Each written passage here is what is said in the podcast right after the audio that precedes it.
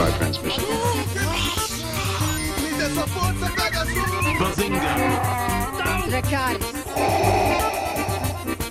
Balaio Podcast.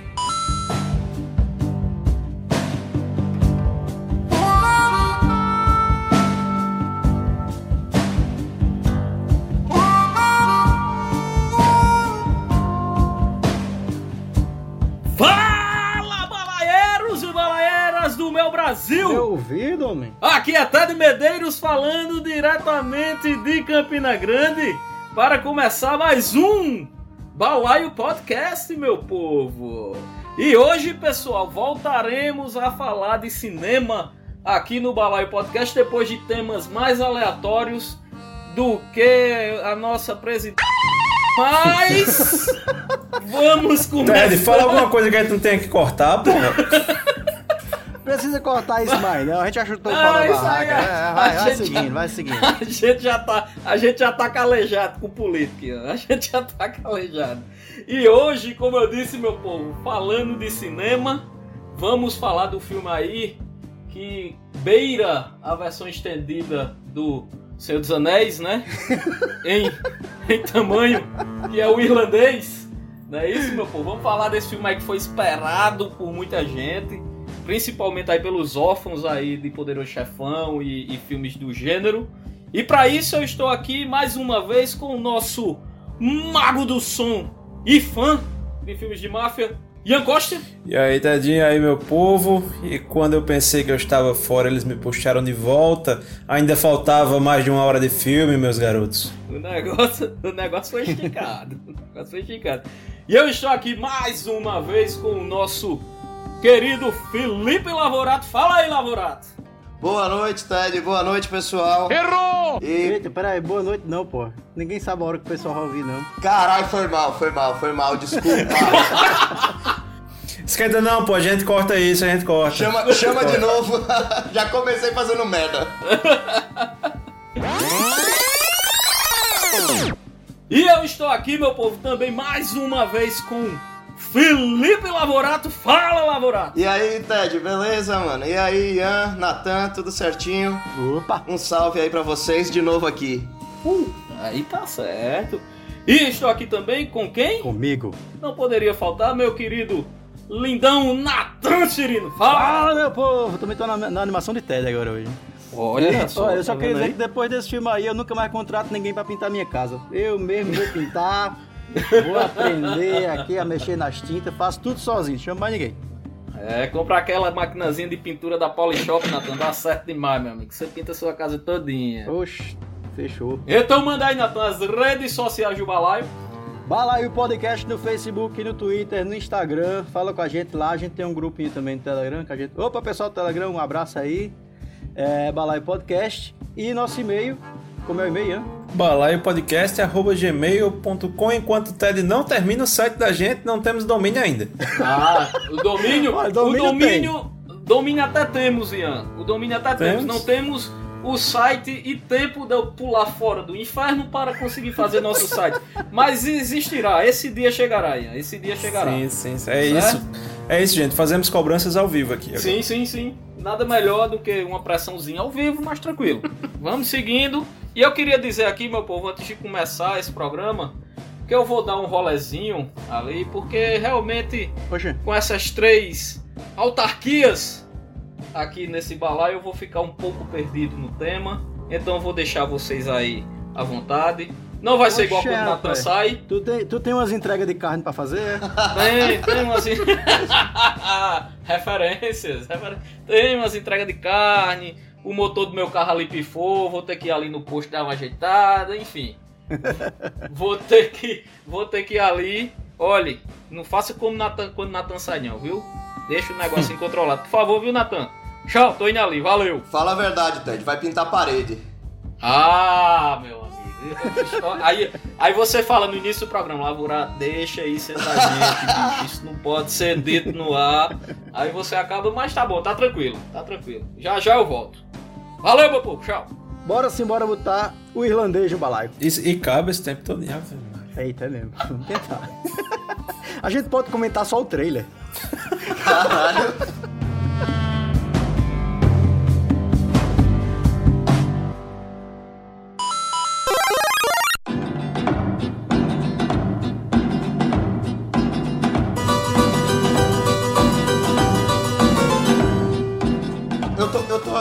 Notando uma coisa assim, sempre quando tem algo relacionado à alta criminalidade, vocês me convidam. que conceito vocês fazem de mim?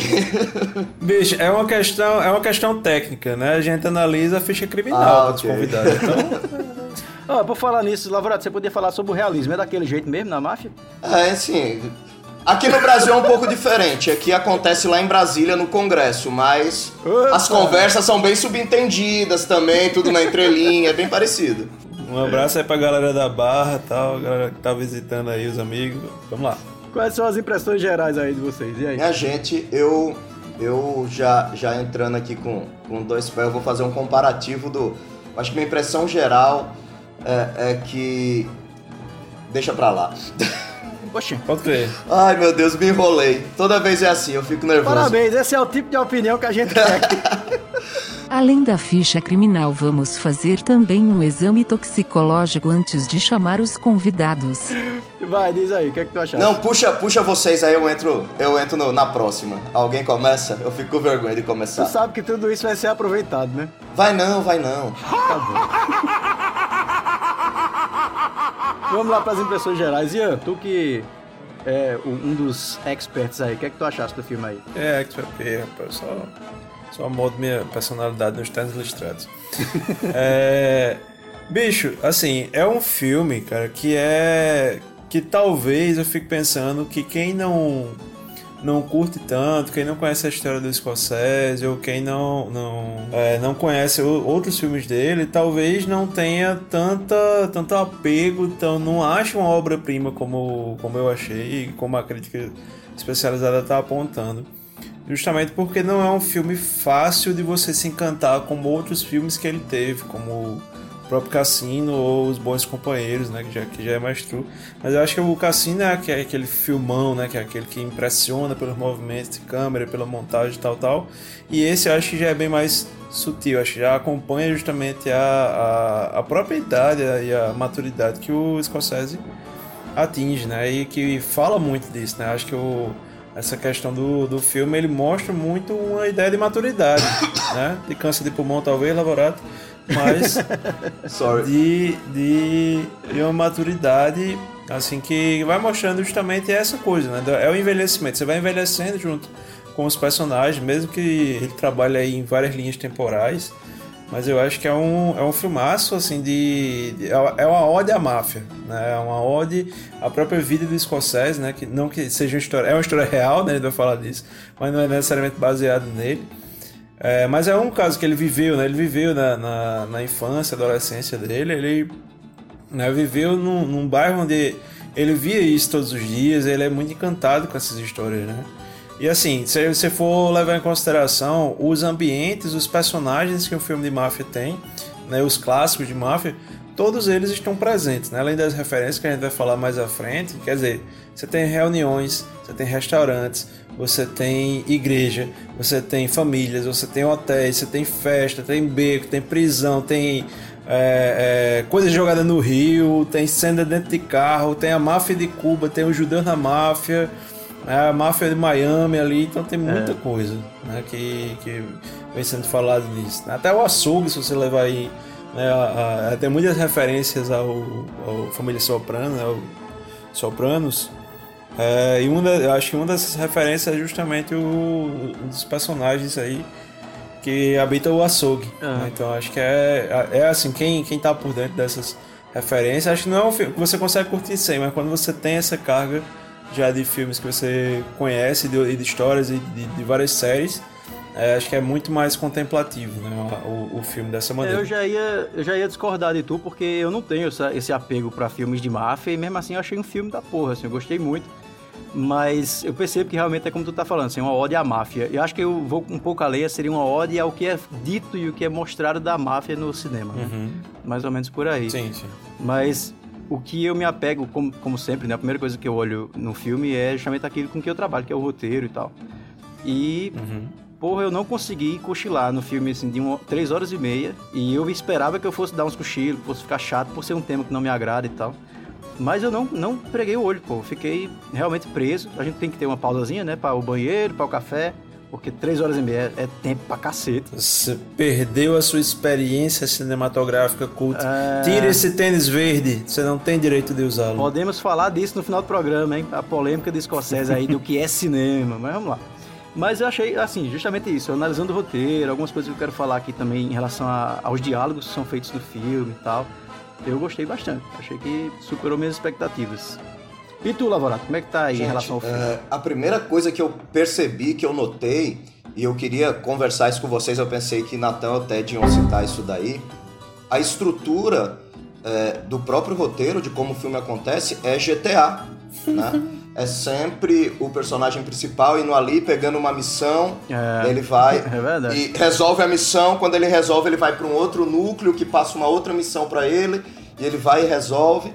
Agora, eu achei que é o filme de máfia mais triste desde Era Uma Vez na América, de Sérgio Leone, que é um grande clássico, né? Uhum, uhum. E ele também tem, o, o, o, Era Uma Vez na América, ele tem 3 horas e 50 minutos de duração, e tem De Niro e Pesce no elenco, né? Então, Sim. De Niro, De Niro e Pesce, eles estão pros filmes de máfia, assim como Johnny Depp tá pra Tim Burton, tá ligado? Fazem parte mesmo ali, cara. Não, esse filme, basicamente, faltou o Andy Garcia, né? Foi, faltou só ele. Né? O resto é, da galera dos clássicos tá, tá lá. Então, inclusive, tem também o, o, o Paul Herman, que tá também no, no, no Era Uma Vez na América, né? do, do Sérgio Leone. Sim, sim, é verdade, é verdade.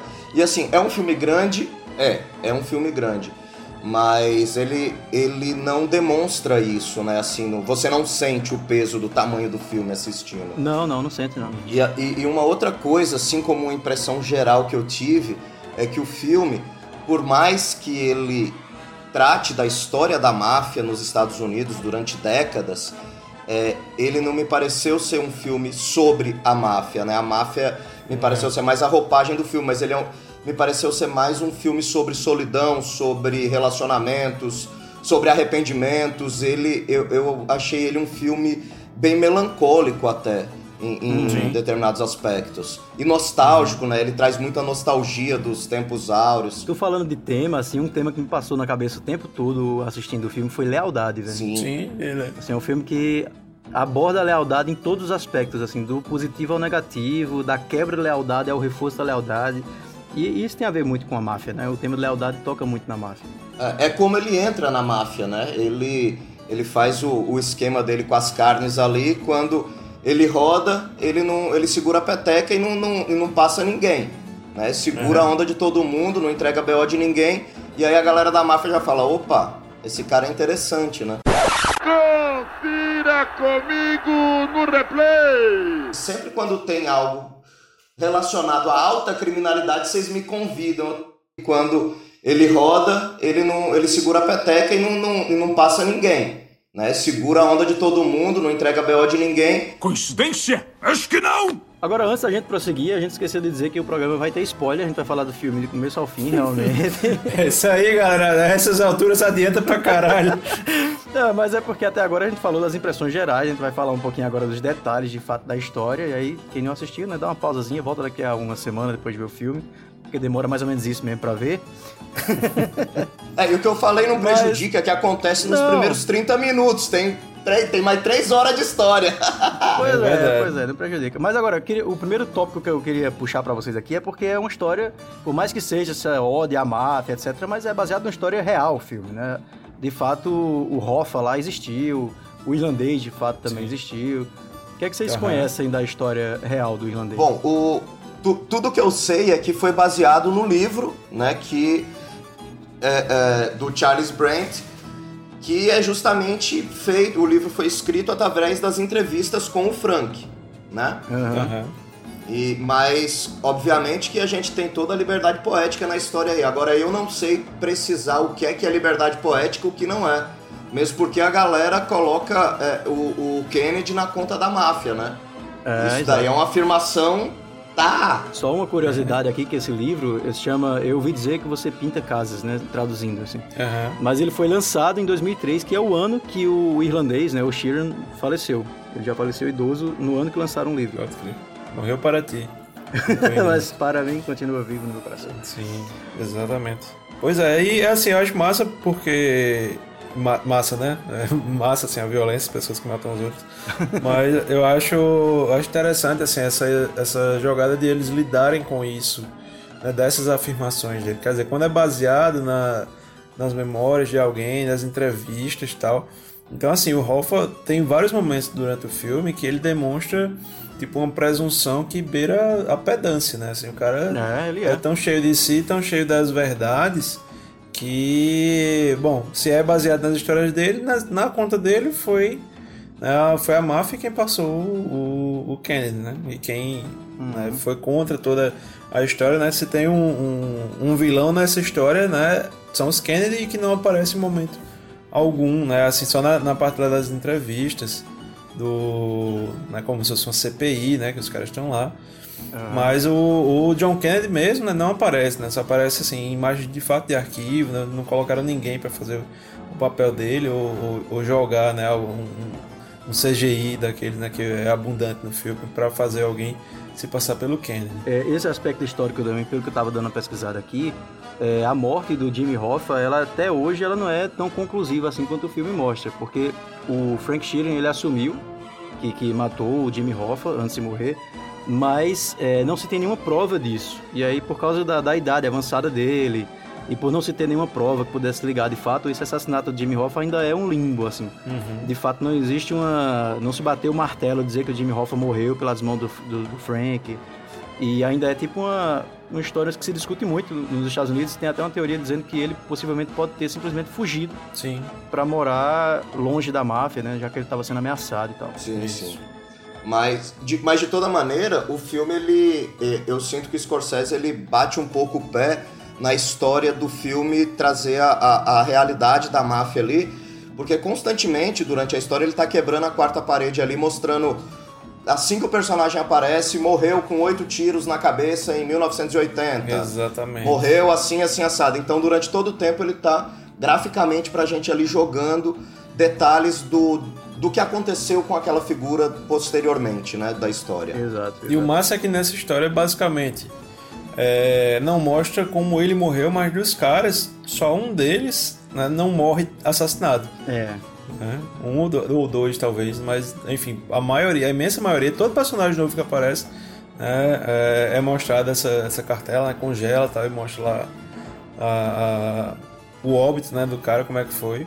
E a imensa maioria é morto na frente de casa, é morto dentro de casa, né, só a galera pintando, né, dando aquela renovada na tinta. Na tinta. É, exatamente. Ei, pô, vi aí, eu já posso voltar pro negócio? Homem, vá-se embora, a gente tá conversando ainda aqui, vá, vá-se embora, vá, vá. Ah, Chegou, tá. já- a gente já falou dos primeiros 15 minutos, Ted. Ah, tá, tá certo. Tá certo, tá certo. Estão me chamando ali. Peraí, beleza. Tchau.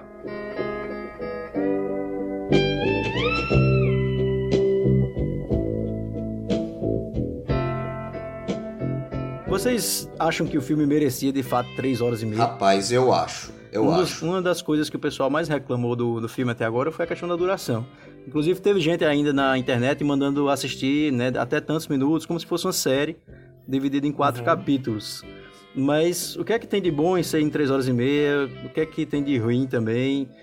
Eu confesso assim, eu esperava que fosse ser chato, né, que 3 horas e meia ia ser um tempo do cacete esperando acabar o filme, mas pra mim não foi. Pra mim foi um tempo legal pro filme, pra história que o filme propõe. Eu acho que é o tempo dele mesmo é esse, sabe, Natan? É, ele, por ele ser tão alongado, não alongado, né, mas por ele ser grande, é, o Scorsese ele consegue trabalhar muito bem os diálogos no, no tempo que esses diálogos acontecem, né? Então você, é, o filme ele tem partes cômicas que, enfim, ela, esse tempo permite que ele molde muito bem o que era o universo e torna os personagens muito humanos. Né? Eu acho que ele usa muito esse tempo para humanizar todos os personagens, principalmente o Frank, né? Isso. Com certeza. E também, assim, eu acho que, né, com- se fosse pra assistir Game of Thrones, a galera não reclamava do episódio final ter 3 horas e meia, aquela bosta de diálogo da última temporada. Mas é um momento que você não, não, não acha ruim, cara. Assim, eu também fiquei, pô, mas deve ter uns momentos que vai dar vontade de desligar e tal. Pois é. Mas, é, momento nenhum, assim, eu, enquanto espectador, me senti cansado, me senti frustrado, ou fiquei o tempo todo olhando o relógio para ver se estava perto de acabar. Eu acho que não, é, não foi bem por aí. Acho que porque prende o tempo todo, né? Apesar de se centrar muito na, na, na história né? do, de um personagem só e tudo é construído naquela perspectiva, né? Basicamente, eu não sei se vocês também têm essa, essa impressão. Não tem nada que o filme mostre é, que o, o, o Frank não estivesse presente ou que ele não pudesse contar, digamos, é, por alguém ter contado a ele. Tipo, não tem uma coisa, uma, uma, um sentimento que, a, que outro personagem tivesse que ele não soubesse. Né? Então tá sempre sob a perspectiva dele, mas isso é extremamente bem construído. É. Além de, ter, de você ter diálogos fenomenais que vão construindo a psique dos personagens. É, ou, ou sem diálogos, né? A gente vai chegar lá também. Uhum. Mas acho que isso uh, acho que é o tempo mesmo que, que era necessário para contar essa história bem, né? Para contar essa história com profundidade. Então é, não é a pirotecnia que você tem em, em Cassino, não é a porradaria que você tem em Bons Companheiros, que não são filmes melhores ou piores para mim é, desse gênero, eu acho que eles são coisas diferentes. Eles são do mesmo diretor, é. tratam do mesmo assunto, mas com abordagens inteiramente diferentes. E tu falasse de Cassino aí, Cassino tem quase três horas, né? Se não me engano, tem três horas. É. E o, o Scorsese, ele já tem esse histórico, pô. Eu tava vendo aqui, o Gangues de Nova York tem quase três horas, o Lobo de Wall Street tem três horas, Cassino três horas, a, a Última Tentação de Cristo Duas horas e quarenta e pouco. Bicho, ele tem história, tem roteiro e tem grana para fazer. Deixa o cara fazer, velho. É, e ele tem a mão para fazer, pô. Ele tem a mão pra fazer um negócio bem feito. Então é o que interessa. E eu vou dizer uma coisa: quando eu terminei, de... eu não consegui assistir o filme numa tirada só, mas não foi por cansaço, foi pelos afazeres que é, é, me impediam de estar durante todo, todo o tempo parado. Mas quando eu terminei de assistir, a vontade que eu tive foi de começar a assistir de novo. Sim. É, ele não cansa. Velho, é Netflix, pô. Netflix você pode estar tá assistindo um negócio de 20 minutos, você tem um controle na mão para parar a qualquer momento. Então, é normal que você pause, sabe? É diferente de você estar tá na sala de cinema. Se você estivesse numa sala de cinema, acho dificilmente você sairia para um banheiro no filme numa sala de cinema. Peraí, peraí, peraí. Como, como assim? O cinema de Campina Grande não exibiu o irlandês? É isso que não. você está dizendo? não acredito. Foi, é uma pena, né? Porque eu, eu sinto, assim, eu acho legal isso do, do, da Netflix, mas eu acho que esse filme, a experiência dele numa tela grande, na sala escura ali, é, é outra coisa, sabe? Sim, sim. É, com certeza. É. Deve ser, né? Deve ser. É, e se viesse pra cá seria dublado, né? Então vamos lá. Aí é bom. Em relação a esses, esse, essa ódio que vocês estavam falando aí no início dos filmes de, de máfia, ele traz uma penca de referência também dentro do filme. É, é, um tema que eu sempre gostei de tocar, porque quando a gente falou, por exemplo, do Coringa, a gente começou a destrinchar o tanto de referência que tinha lá dentro e tal. E agora não se deixou por menos, né? Acho que meio que virou uma coisa rotineira do cinema atual, você botar os easter eggs, botar as informações que fazem referência ao universo daquele, enfim, daquele núcleo cinematográfico ali. O que é que vocês acharam Sim. de referências a outros filmes? Poderoso Chefão tem um bocado, né? A começar a trilha sonora. É, eu acho, assim, a trilha, eu acho um caso à parte, eu acho uma trilha bem, na verdade, bem condizente, né? Uma trilha quase toda adaptada, tem, tem um momento só, né? O, o tema que é construído para o filme. Mas é, eu acho que as referências, cara, elas vão, assim... Acho que o roteiro passa justamente por muitas dessas referências. Então, se você for ver o, o próprio Poderoso Chefão, ele já faz um pouco disso também. Então, ele está mostrando ali várias eixos da máfia. Então não é uma máfia, é, digamos, central. Então você não tem a, a, as famílias de Nova York, né? Que era quem comandava a porra toda. Mas você já tem uma coisa mais periférica, já é, né, é na Pensilvânia. Então você já tem uma referência clara a, a os bons companheiros, hum. que já é aquela galera da máfia mais de baixa, né? Ou do próprio Sopranos também. Aí você tem também a questão da inserção dos judeus, é, e digo, digo assim porque eles assim nomeiam, né? Elas ficam como aqueles eixos secundários. Então, novamente, você tem um judeu advogado. Nova referência aí ao, ao Poderoso Chefão. É, você também tem aquela relação conturbada com a máfia de, da, da, da Flórida e de Cuba, que também tem essa referência lá no Poderoso Chefão. Você tem muitos personagens, inclusive, é, caricatos e, e, aproveitando mesmo os atores que participaram de outros filmes ou de outras séries, como você tem várias referências aí a, a ao próprio Sopranos, a, ou ao The Boardwalk Empire, né, que também trata disso, é uma série maravilhosa, menos conhecida do que os Sopranos, mas é uma série também maravilhosa que trata disso, não necessariamente da máfia cubana, né, uma máfia é, irlandesa, mas de, de, toda maneira ele sempre com a, a máfia italiana tá, tá aparecendo ali o tempo todo. Então acho que tem muitas, muitas referências claras e outras não tão claras. E auto, várias auto-referências também, como a própria é, homenagem né, que o, o, o, o Scorsese faz em trazer o Harvey Keitel, né, que é um cara que está bem sumido aí né, da, da, de Hollywood e é um cara que já foi a grande estrela né, do, do de uma época, né, do, final dos anos 80, começo dos anos 90. Aí, e com o próprio o primeiro filme de sucesso do Scorsese é estrelado pelo Cartel, né? Então, apesar de que eu achei meio mirradinha né, a, presença dele no filme, achei que tem uma importância maior, né? Mas eu vejo que, assim, ele é o Corleone da parada, sabe? Ele é aquele cara que todo mundo respeita, que todo mundo olha, tal, que fala pouco, né? Faltou ali um gato pra ele estar tá alisando no, no restaurante. e tu, Laborato? Porque, assim, a gente, acho que se a gente for olhar todos os filmes com essa temática de máfia que a gente tem, já se criou um universo da máfia, né? E, uhum. e ali você já tem elementos que são muito característicos para aquele contexto ali, né? Para aquelas para situações que são colocadas. Então é, é, é, muito normal que a, gente, que a gente veja isso, né? Agora o lance dos atores é, é é uma referência aos tempos áureos dos filmes de máfia, né? E, e, foi, e é, é, muito bem, é muito legal isso de, ao invés dele pegar um ator é, novinho e envelhecer ele, pegar um ator já velho e juvenescer, é muito mais difícil, né?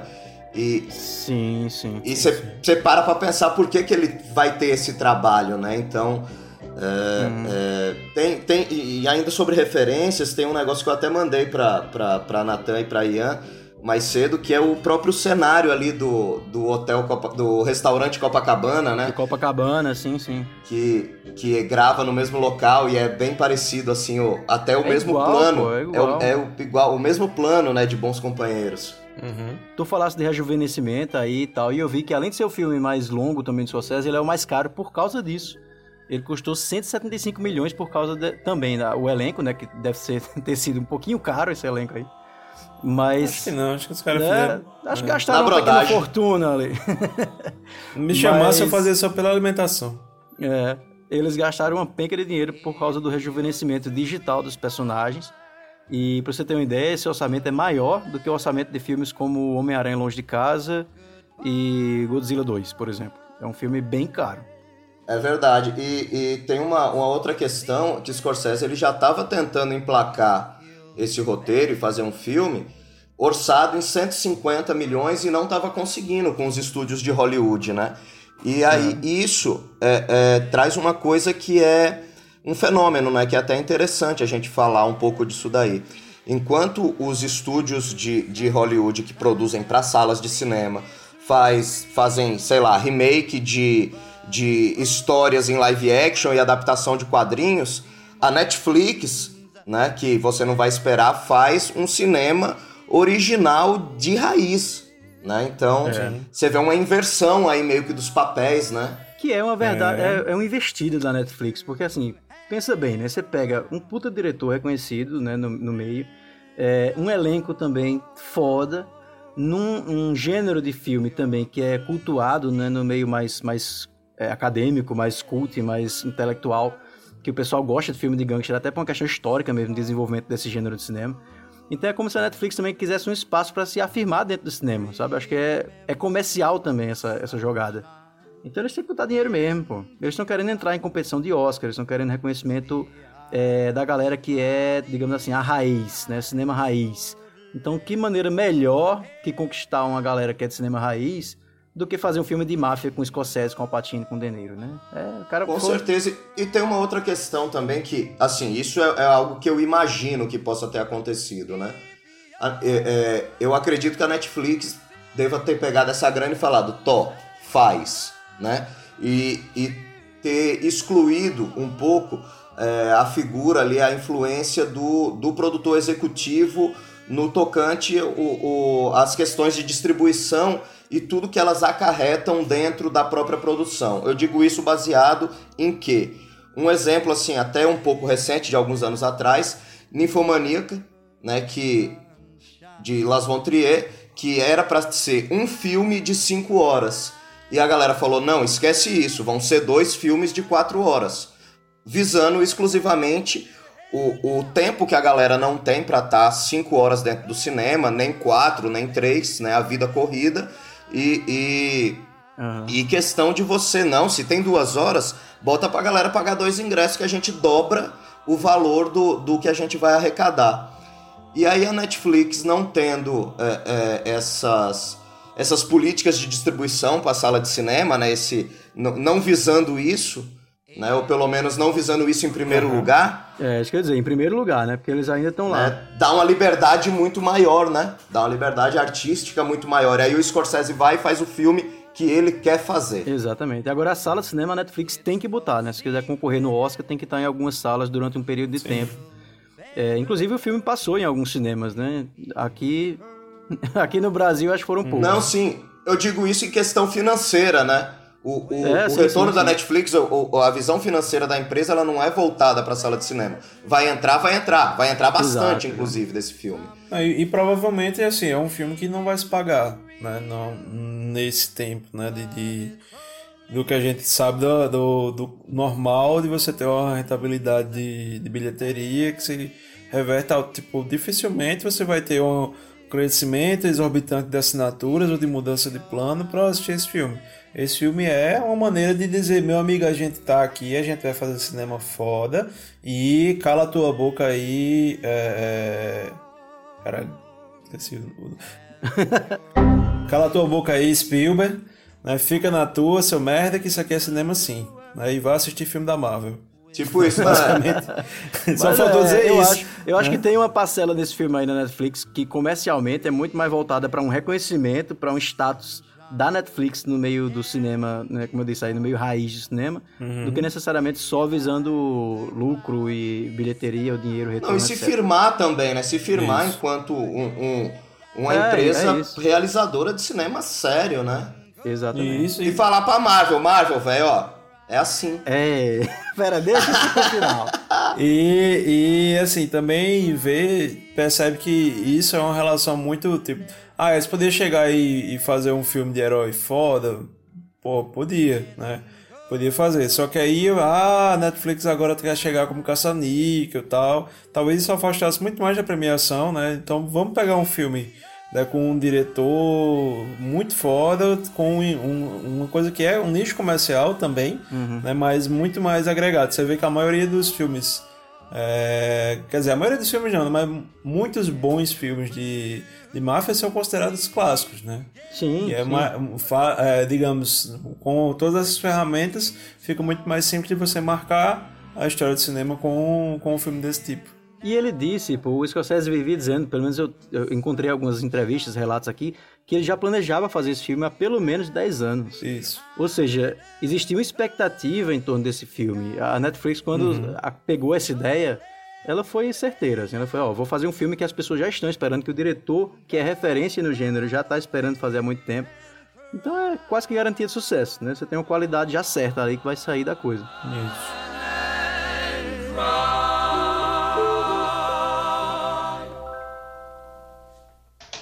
Ei, já terminaram aí? Não. não. Vai, embora. Poxa. Oxe, deixa nem a pessoa conversar. Vai. Fosse RPG, ele tava aqui. Tá certo.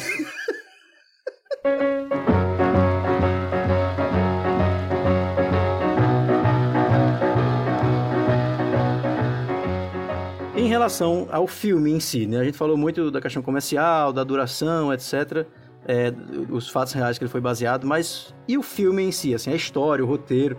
É, eu queria chamar muita atenção pro roteiro aqui, porque eu acho que é uma das coisas que tem chance no Oscar aí ano que vem. Porque. Tem chance no Oscar? Como assim? O que é que não tem chance no Oscar nesse filme?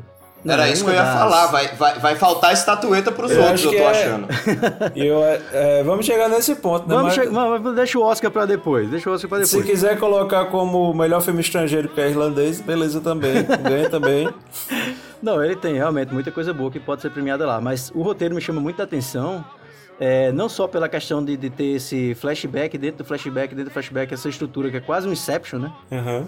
Mas os diálogos, velho, puta que pariu, que negócio foda. Você fazer uma cena falando sobre um banco sujo de peixe, velho, e você prender a atenção. Você fazer uma cena sobre um atraso de 10 minutos e você criar atenção por causa disso, da questão de tráfico, de, de, de trânsito, Deu bermuda, né? de bermuda. É, são as coisas banais que acabam fazendo diálogos tão interessantes, assim, que prendem tanto. É. Que eu tenho que dar o mérito pra esse cara, velho, porque foi foda, assim, um roteiro foda. Três horas e meia prender você com coisas assim. Mas, bicho, veja se ele não tá certo, velho. O cara, porra, velho.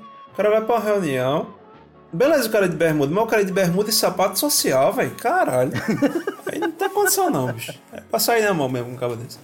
É, e aqueles óculos lá, né, também é foda. É. Mas e aí, o que, é que vocês acharam da história em si, do roteiro, desses, dessas formas também dos personagens falarem? Eu acho diálogos? extremamente bem construído, né? Os- co- como eu já falei, eu achei que os diálogos eles levam o tempo natural deles, né? E, É, e- exato.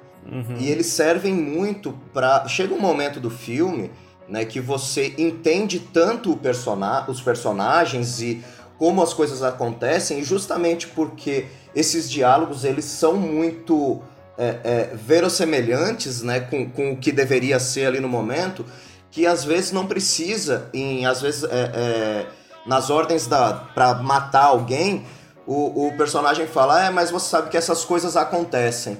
E o outro entende que é pra ele passar o cara, e quem tá assistindo também entende isso, Sim. né? Exato. E eu, eu acho isso muito, muito interessante. Eu acredito que esse entendimento que a gente tem nesse momento, ele se deve justamente à forma como o- os personagens eles foram desnudados ali no começo, justamente por esses diálogos, né? Que é quando você começa a pegar um pouquinho das personalidades de cada um.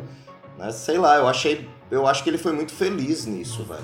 O cara que escreveu o roteiro é Stephen Z- Zaili- Zailian, eu acho que se fala o nome dele. Ele também foi roteirista do Gangue de Nova York. Ele escreveu também o Millennium, Os Homens que Não Amavam as Mulheres, também eu acho um roteiro muito foda. É, eu acho que é um cara que ele consegue fazer com que a gente acompanhe a história quase como documento, documentário, né? Porque você vê a cena acontecer até que chegue no ponto que se manda cortar. É, eu não sei, a impressão que eu tenho é que justamente é tão natural que parece que você botou a câmera lá e esperou acontecer alguma coisa para que quando o diálogo te der o que você quer, você corta. Mas até então você não força a barra para o diálogo te dizer alguma coisa. Você não força a barra para que a história aconteça alguma coisa essencial nela, entendeu? Uhum. É tipo aquela parte do restaurante. É quase como se fosse assim, ó, deixa uma câmera ligada nesse diálogo aqui e quando tiver ok pra mim eu corto. E a conversa vai naturalmente rolando ali entre banalidades e não banalidades, mas a coisa vai se construindo de uma maneira que você começa a, a perceber as intenções mesmo assim. É, eu me senti até conhecendo um pouco da personalidade desse- dos dois principais, né, do, do Hoffa e do, do Frank, porque chegava um ponto que você dizia assim, pô, o Frank ele não é de, de reagir, ele não é, é, emotivo, ele não vai se, se alterar, enquanto que o Hoffa não, você tem aquele cara extremamente, né, é, emoção à flor da pele, exagerado, né, fala alto e, e grita, emotivo demais. É, e você começa a perceber essas nuances pô, do- das personalidades, assim, pelas formas como eles falam, pelos ritmos, que é uma outra coisa para se destacar aqui, que são as atuações, né? Pois é, e, e com, com um calibre de elenco desse, você também dá uma oportunidade de cacos dentro do roteiro muito grande, né, para eles. E eles se sentem extremamente à vontade para isso, né, também. Você tem, você tem esse outro lado. Eu- outra coisa sobre o roteiro que eu acho sensacional é que o filme ele faz piada de tirar risada de você. Em determinados momentos você fica tenso, você fica aflito, em outros você fica mais depressivo com, com em determinados momentos ali que você fala, caramba, você...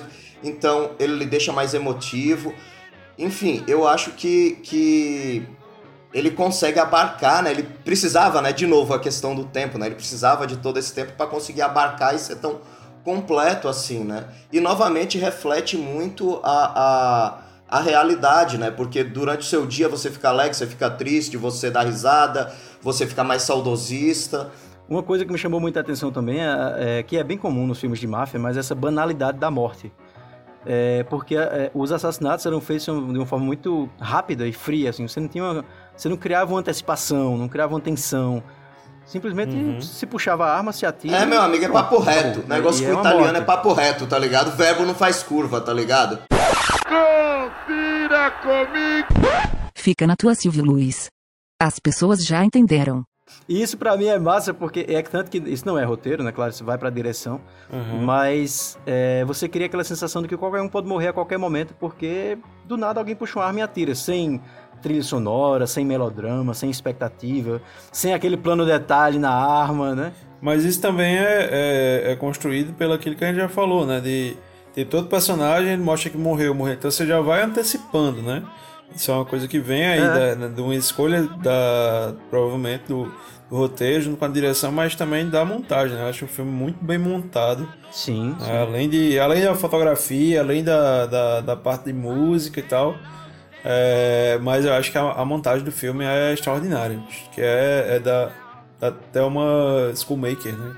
Que já também fez vários filmes do. do E dentro da temática de, É, de máfia, né? A morte é um lugar comum. Sim. Então é, é muito mais atrativo a discussão e o conflito ético dos personagens, né? E toda aquela coisa da, do código de honra ali, da lealdade e tal. Então, às vezes, esse, esse conflito ele se torna muito mais interessante do que você criar uma expectativa em torno de uma morte que, meu, todo mundo vai morrer naquele filme porque é a profissão dos caras. É é. igual o cara é pedreiro, a profissão dele é levantar a parede. Então, é lugar comum. E apesar disso, assim, eu- é, a impressão que eu fico do, do filme que é do personagem é, De Niro, ele tipo, ele não hesita em matar ninguém, com, com exceção né, do, do Hoffa, mas o, os demais, ele mostra que não gosta de fazer aquilo, mas né, é, sei lá, é como uma segunda-feira. Você não gosta, mas ela é inevitável, então vamos lá. Mas tem que ir, né? né? Vocês se espantaram com, com a morte do, do Hoffman, da maneira como aconteceu, no momento que aconteceu?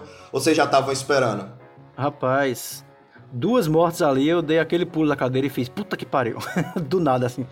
Porque eu achei bem inesperado, sim. Eu, eu achei que ia dar uma merda grande, assim, que tipo, o bicho ia descobrir e ia ficar olhando ele pra ele com a cara de, de, de gato de botas, tá ligado? Pra, quer dizer, Eu, eu tô contigo, eu também imaginei que ia rolar um diálogo, pensei que ia rolar uma puta cena de conflito ali dos dois e tal. é, Mas foi bem brutos mesmo, porque foi um tiro pelas costas, né? Exatamente. Foi, Sim, exatamente. sim. é, é, visualmente, visualmente foi o retrato da traição mesmo, assim. Foi um tiro pelas costas.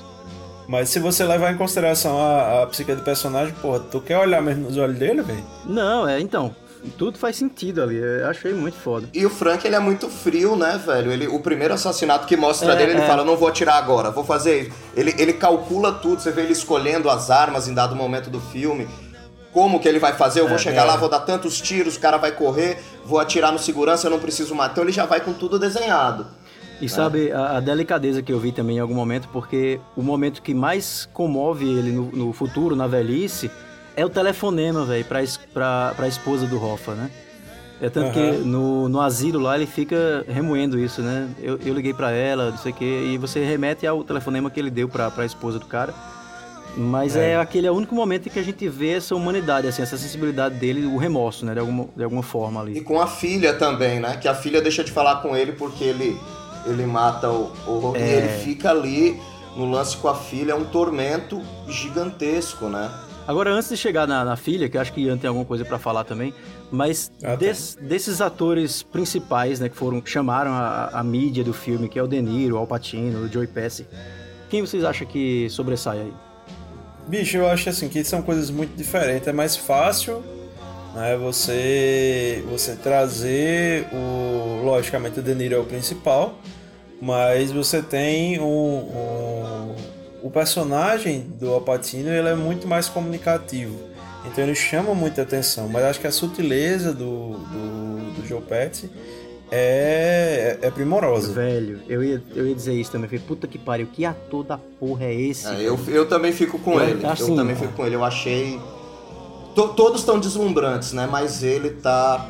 Velho, Enfim, o personagem dele também favorece muito. É, é, mas assim, até por você ver a questão da evolução da idade do personagem, os detalhes, pô, aquela cena da mesa que ele joga aquela olhada assim de. Sabe, cuidado com o que você vai falar, e bota aquela cara Aham. de.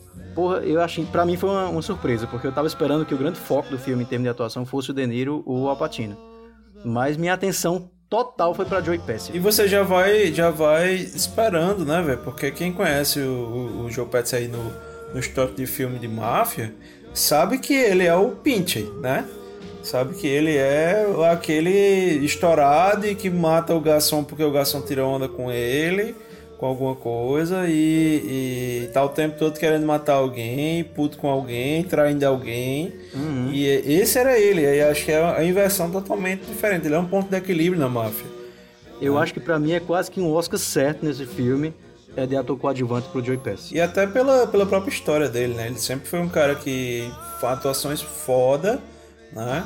Desde Esqueceram de Mim até de Meus é. Companheiros. É né? ele lá, né, velho? Esqueci de mim. É, é, ele é um dos bandas molhados. Mas é, ele ele mostra assim que a, a construção da, da, da carreira dele, ele sempre pega coadjuvante. Né? E não confundam ele com o Danny DeVito, tá? Por favor.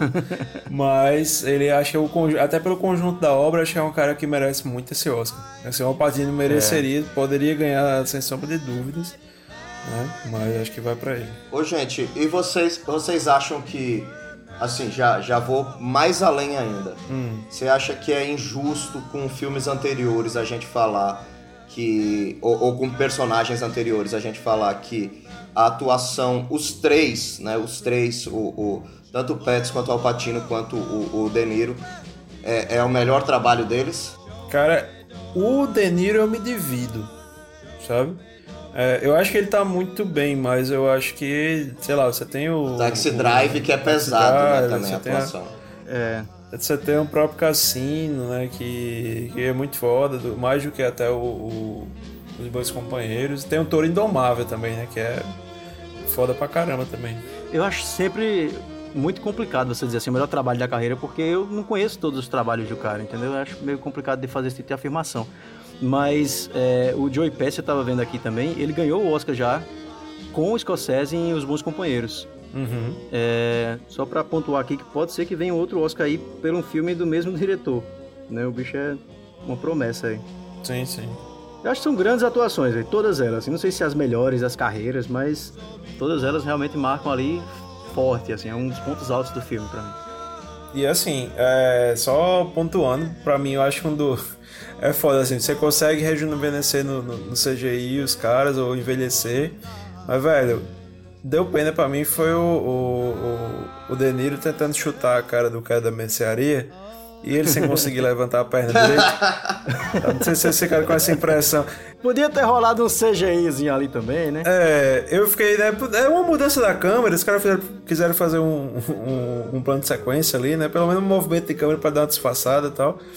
Mas achei meio, meio pesado. Eu fiquei naquela. Ele tá mirando a cara do- dele ou é porque ele não tá conseguindo levantar a perna? Eu fiquei nessa dúvida, né? É.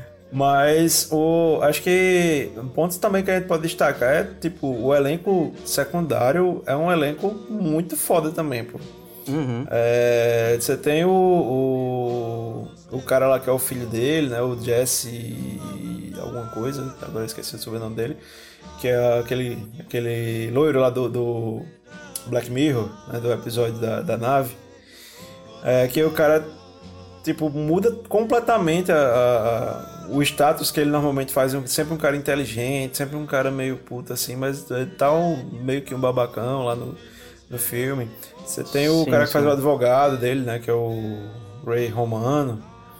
O cara também. que Eu acho aquele cara sensacional para o papel, justamente porque é um cara que parece que é muito enrolado. O pró- O próprio ator tem esse jeito, a voz dele é meio confusa, né? Mas ele consegue desenrolar isso perfeitamente. Achei até meio, meio dúbia a, a- a- o personagem dele. Achei massa, assim, um, um- paradoxo, né? O personagem dele. Você tem o, o, o Navalha lá também, que é um cara que faz, que acho que é o próximo grande ator, é o, é o próximo De Niro dos filmes de máfia, né? Que, que daqui pra frente.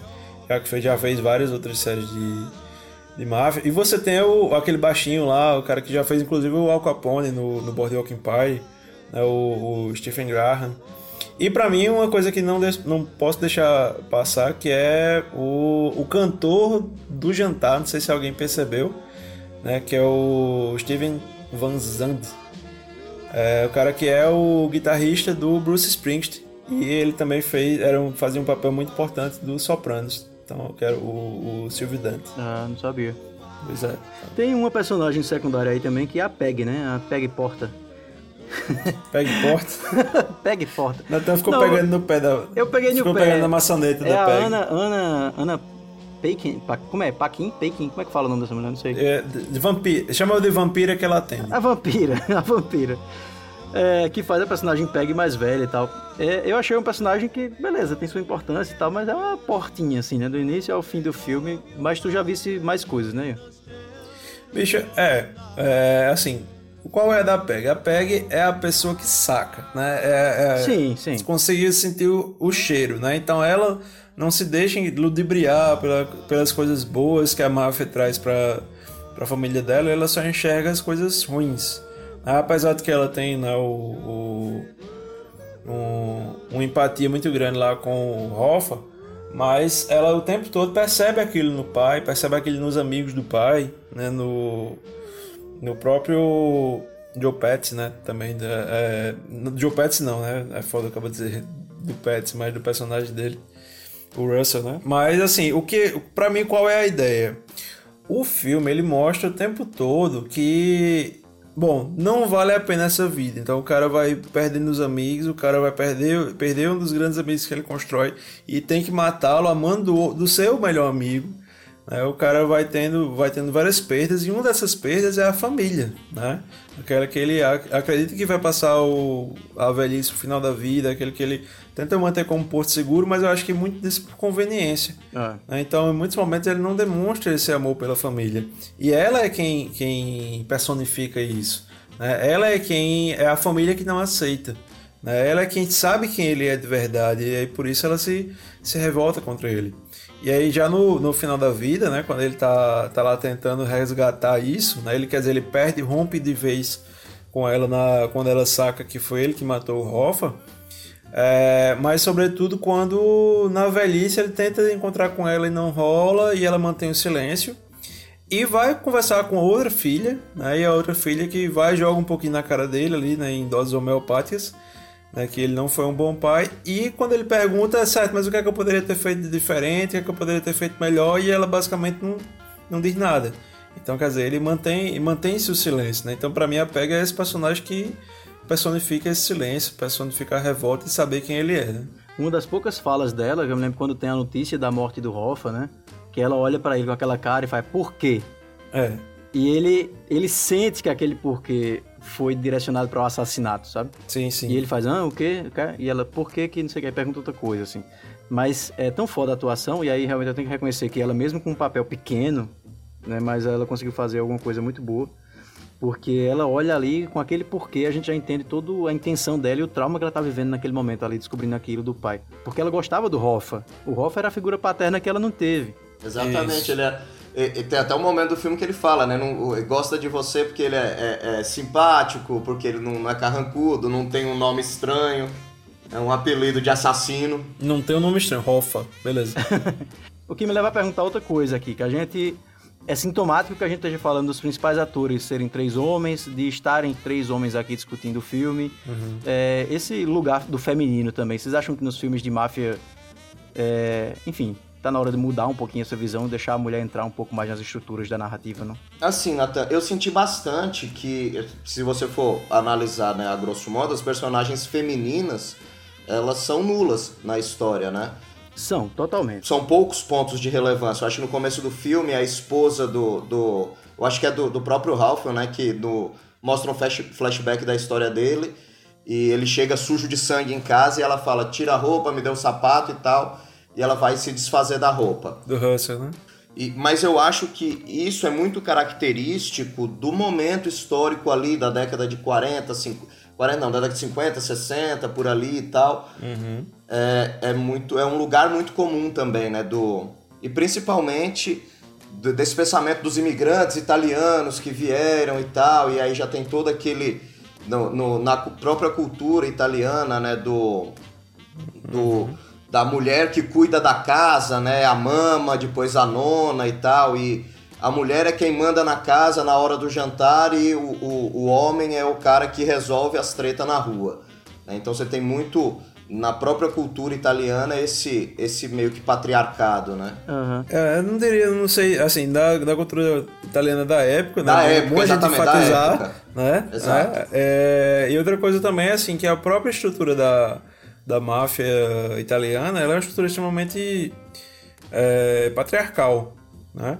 Agora, assim, é bom evidenciar que apesar de, de a gente ter, por exemplo, no, no Poderoso Chefão, isso- essa história se repete, nos filmes, do- nos clássicos do Scorsese de máfia, essa história se repete, mas que nem toda obra de máfia vai por esse ponto, né? Se você pegar Sopranos mesmo, as mulheres têm importância gigantesca. É, exato. Eu acho que pra mim é um dos pontos baixos do, do filme, se não o único ponto baixo que me, me vem agora à mente, mas essa posição da mulher alegoria, sabe assim, uma vez ou outra você vê alguma, como aquela situação do carro, que ela decide fumar, né, e contraria Uhum. o, o Russell lá.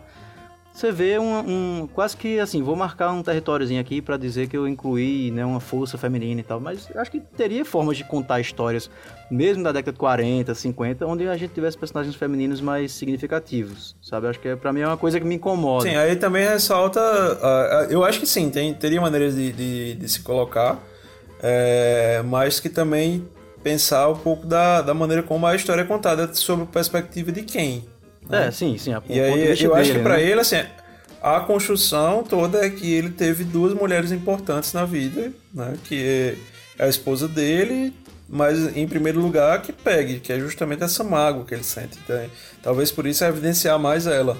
Né? É, apesar de que concordo plenamente que não, não né, está ali no, na, na terceira fila, na terceira escalão da, da importância dos personagens femininos né, nesse filme. Por falar em, em altos e baixos, tá? Eu já disse aqui um, um baixo que eu acho do filme. Uhum. Mas o que é que vocês ressaltariam? A gente falou muitas coisas boas, né? Acho que pontos altos, vocês podem elencar um ponto alto aí. Pra mim, acho que seria mais o, roteiro, como eu disse, e é, a atuação do Joey Pesci. Mas pra vocês, o que Uhum. é ponto alto do filme e, e ponto baixo? assim? Eu concordo contigo, Nathan, nessa questão do da irrelevância das personagens femininas, né? É, como sendo o, o ponto mais baixo do filme, mas como a gente disse, é algo que é entendível dentro do contexto ali de máfia, né? E tecnicamente eu não vou nem falar do filme, né? Enfim, ele é um esmero. Eu não, eu não consigo, procurei qualquer detalhe técnico para falar, não, não, não, não tem, assim, é perfeito.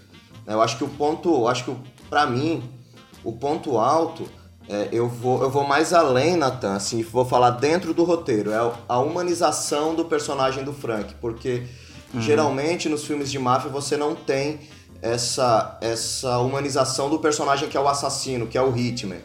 Né, do, É, do- do verdade. grupo de máfia ali. Sempre ele é o cara durão, o sem coração e tal.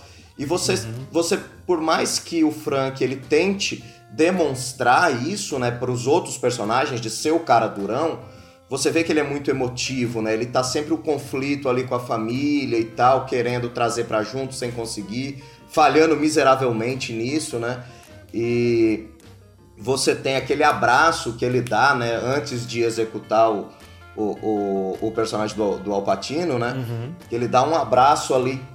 Que, enfim, ele é sempre muito humano. Eu acho que esse é o ponto mais Cara, alto. eu vou, eu, eu vou te interromper só porque, assim, hoje eu, eu reassisti o, o Watchmen, o filme, é, e tem uma frase do final do Dr. Manhattan que eu achei foda, assim, que cabe muito bem no que você tá falando da construção desse personagem nesse roteiro.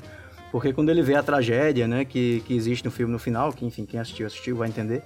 Mas ele diz o seguinte pro vilão, ele fez, eu não te perdoo nem te condeno, eu só, só te entendo. Pronto, é. Né? Então é como se fosse assim, a gente, a gente consegue olhar a história dele, entender a perspectiva dele e não é que a gente perdoe ele, né, ache bonito, nem ao mesmo tempo que a gente, Sim. enfim, é, é aquela coisa, a gente consegue entender, só isso, sem, sem positivos e negativos. Isso. Sim, exatamente. Tem um outro ponto que, que eu acho legal a gente falar, que ele usa a linguagem visual de uma maneira extremamente eficiente no filme. Teve uma cena que me chamou bastante atenção, que é quando o Frank ele chega pro Rufa pra, pra dar aquele, aquele momento do filme que tá o leve trás de história, né? Era bom que alguém falasse isso, era bom que alguém respondesse aquilo. E aí ele vai levar pro Rufa aquela história de tipo, ó, acabou, cara. É, os bichos não querem, querem que você se aposente, que você vá curtir sua vida, sua família e sua grana. E aí a cena ela começa com as duas câmeras no nível do olho dos dois personagens, né? E ali o, o Frank ele vai sendo mostrado sempre assim, ele começa no, na linha do olhar e a câmera ela vai baixando e apontando para cima e vai mostrando ele de baixo para cima. E visualmente o personagem cresce bastante na tela, né? E com o Rufa, que é o, o, o plano em contra-plongé, é o oposto que acontece, né? A câmera ela vai subindo e filmando ele de cima para baixo e ele vai ficando cada vez menor. É verdade. E o é diálogo verdade. reforça muito essa relação.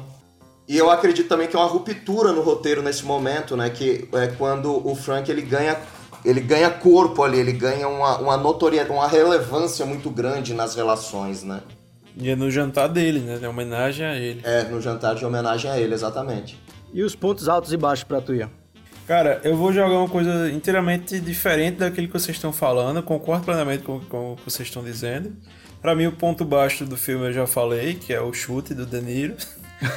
Mas em relação a, a, a trilha do filme, né? especificamente a, a, música que foi composta para ser tema do filme. Né? É, que é uma música que traz para mim três elementos que estão bem presentes e eles são marcados pela construção dos instrumentos. Né? Então você tem basicamente um gaita, um violino e um contrabaixo que fazem é, que dão as mesmas notas né, durante a, a, música em momentos diferentes. Ah. Então eu vejo como se o, o, a gaita fosse a coisa comum da máfia, né, que o violino seria a coisa dos momentos felizes que ele tem ali, se sentindo alguém prestigiado, se sentindo alguém importante, tendo um reconhecimento, mas o que sobressai na, na, na trilha é justamente o contrabaixo. Então o contrabaixo é o instrumento da melancolia. Né? É, então ele vem evidenciar essa parte, né? que na verdade ali não valeu de muita coisa. Né? Ele continua sozinho, ele vai terminar ali sozinho e, e meio até depressivo. Né? Então, eu acho que, pelo menos essa foi a leitura que eu fiz, né? É, eu, infelizmente, o pessoal não respondeu meus, meus WhatsApps, né?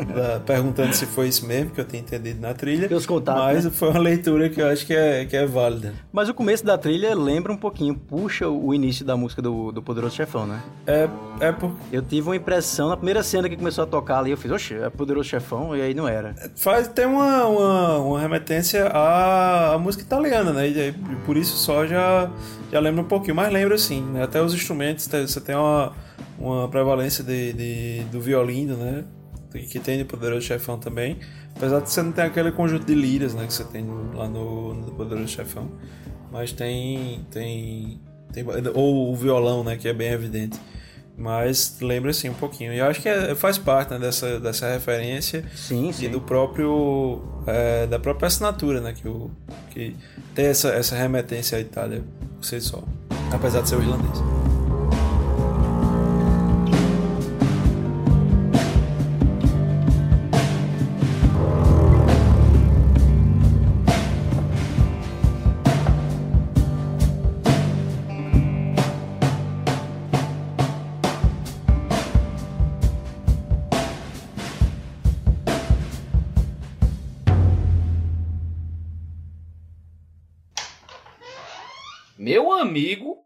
Quer dizer que esse episódio vai ficar maior do que o filme, é, bicho? Tá com a bexiga, doido. Deixa não posso voltar. Pai, meu irmão, vá-se embora. Meu amigo, quando for Pokémon, a gente lhe chama, vá. vá. Ah, tá Alguém certo, chama tá... um pintor de casa aqui pra visitar a Tedinho, por favor.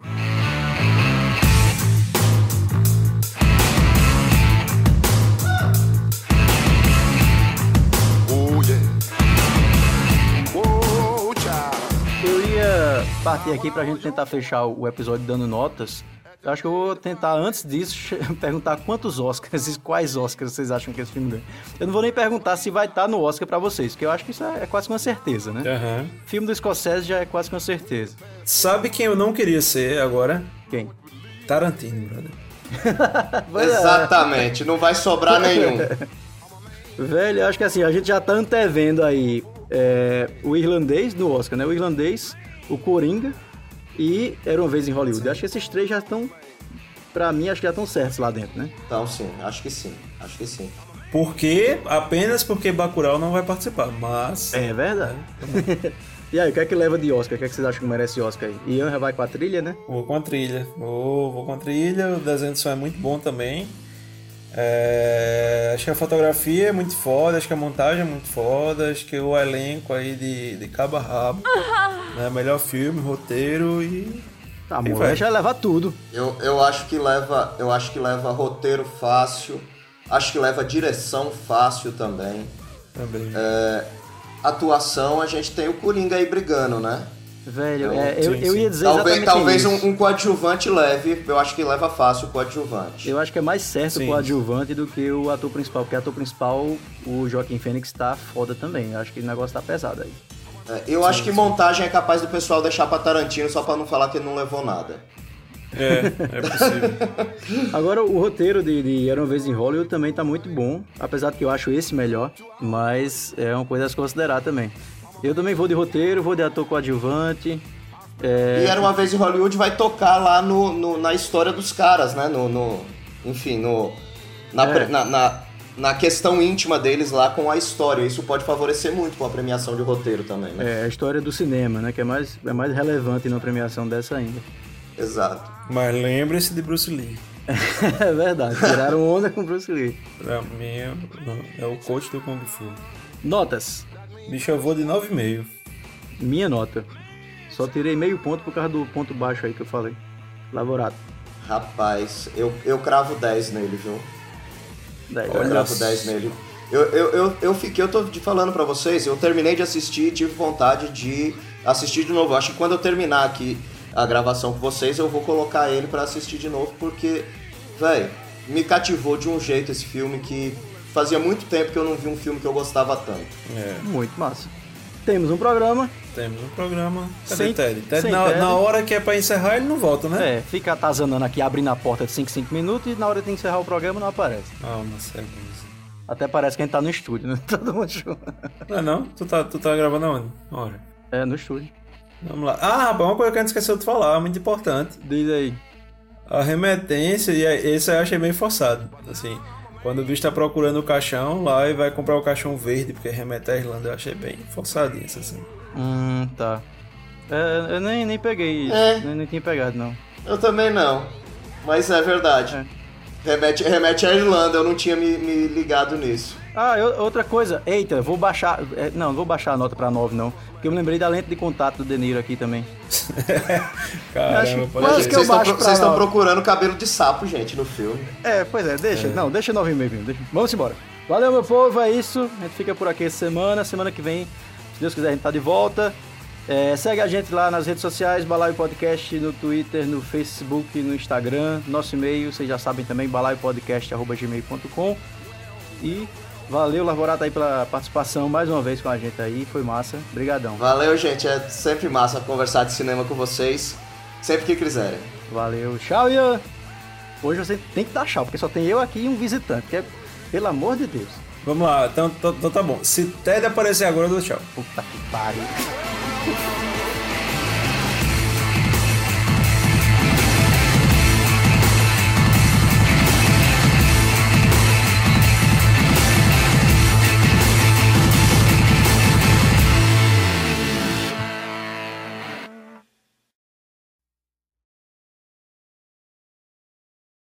É porque tem uma galera que vai, ah, é um filme de máfia, né?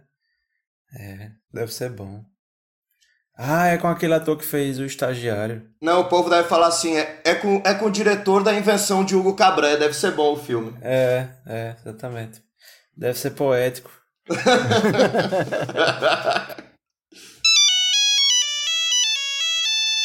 Opa, sou, sou eu sim.